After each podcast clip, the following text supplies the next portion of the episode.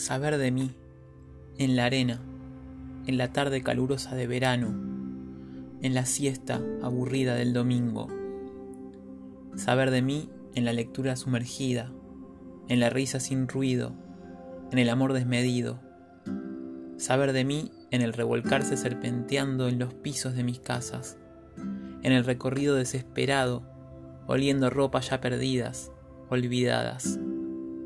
Saber de mí en los detalles de lo simple, en la alegría pavorosa, en el abrazo sostenido, volver a mí, saborearme y mostrarme al espejo esta boca empalagada de migajas que me hacen saber de mí.